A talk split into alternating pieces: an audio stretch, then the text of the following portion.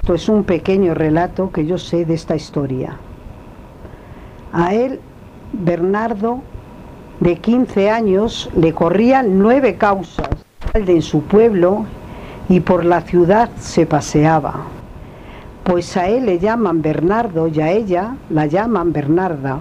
Bernarda le escribe cartas, si no vienes esta noche, a mí a fuerza me casan, me quieren hacer casar con un varón de Francia.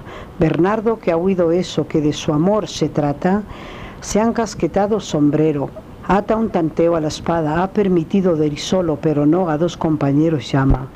Y va uno con risas falsas, perder la vida por un amigo no es perderla, que es ganarla. Iremos esta noche, que es de caballeros capa. Dice otro, no es de nobles caballeros ir tres para defender una dama. Bernardo, que ha oído eso, se ha levantado muy ligero y del primer brinco que dio 33 pies le midieron. Las llagas se le abrieron y su pus botó por el suelo. Y fue donde el turco estas palabras diciendo, levántate que si no como valiente te hiero. Este turco estaba acostado a la sombra de un árbol, con su aliento movía las hojas del árbol. Entonces le dijo el turco que levantó la cabeza y vido un niño sin pelo en barba, que te traen como el cordero al carnicero, que venga Carlo mano, que venga gran conde de oliveros, porque a uno a uno, a dos a dos daré cabo y fin de ellos. Dice, levántate muy ligero, pues dame tu nombre primero. Dice, soy Guadín Escudero, soy caballero nuevo, y ganar honores en ti quiero. Dice, y tú dame también tu nombre, turco. Y dice, pues yo soy un hijo del almirante Ausino, agigantado en mi cuerpo y con siete palmos de altura soy una torromota de huesos. Pues levántate y los dos trucaremos. Se levantaron y ya cansados de tanto pelear, las chispas de sus espadas quisieron llegar al cielo, pero en fin no pudieron.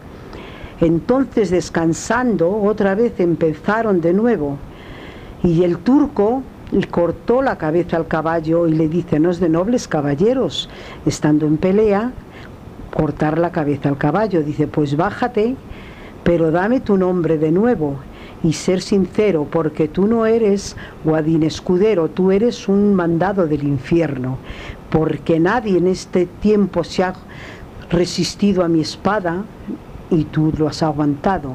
Dice, pues perdona por los desaires primeros.